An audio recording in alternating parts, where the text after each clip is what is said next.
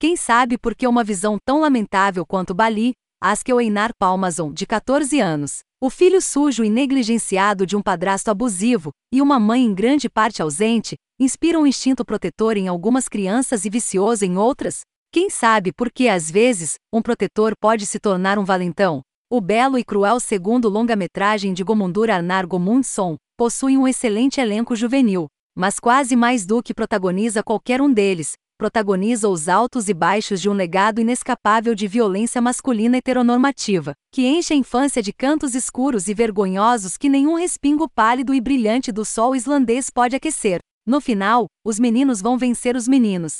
Se em termos de narrativa não há muita novidade aqui, há um frescor e uma vibração habitada que faz com que essa dolorosa história de amadurecimento pareça exatamente sua.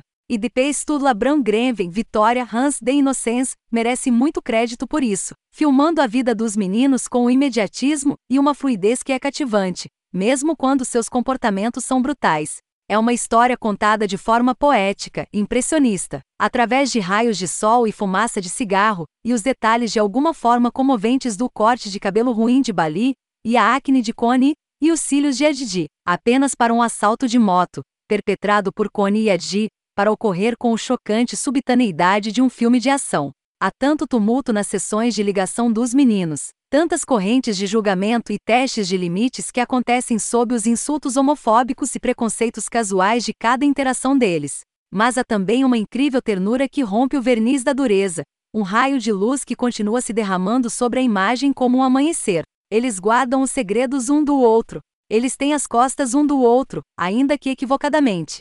Eles contam as histórias um do outro, traduzindo trauma em grande hilaridade adolescente, como acontece com uma anedota da punição perversa de um filho ao pai aterrorizante, que é congelar esperma de cachorro nos cubos de gelo que tilintam em seu uísque noturno. Depois de sua estreia com Yarsone de 2016, um amadurecimento rural carregado e adorável, Gomundson se mudou para a cidade para Beautiful Bangs,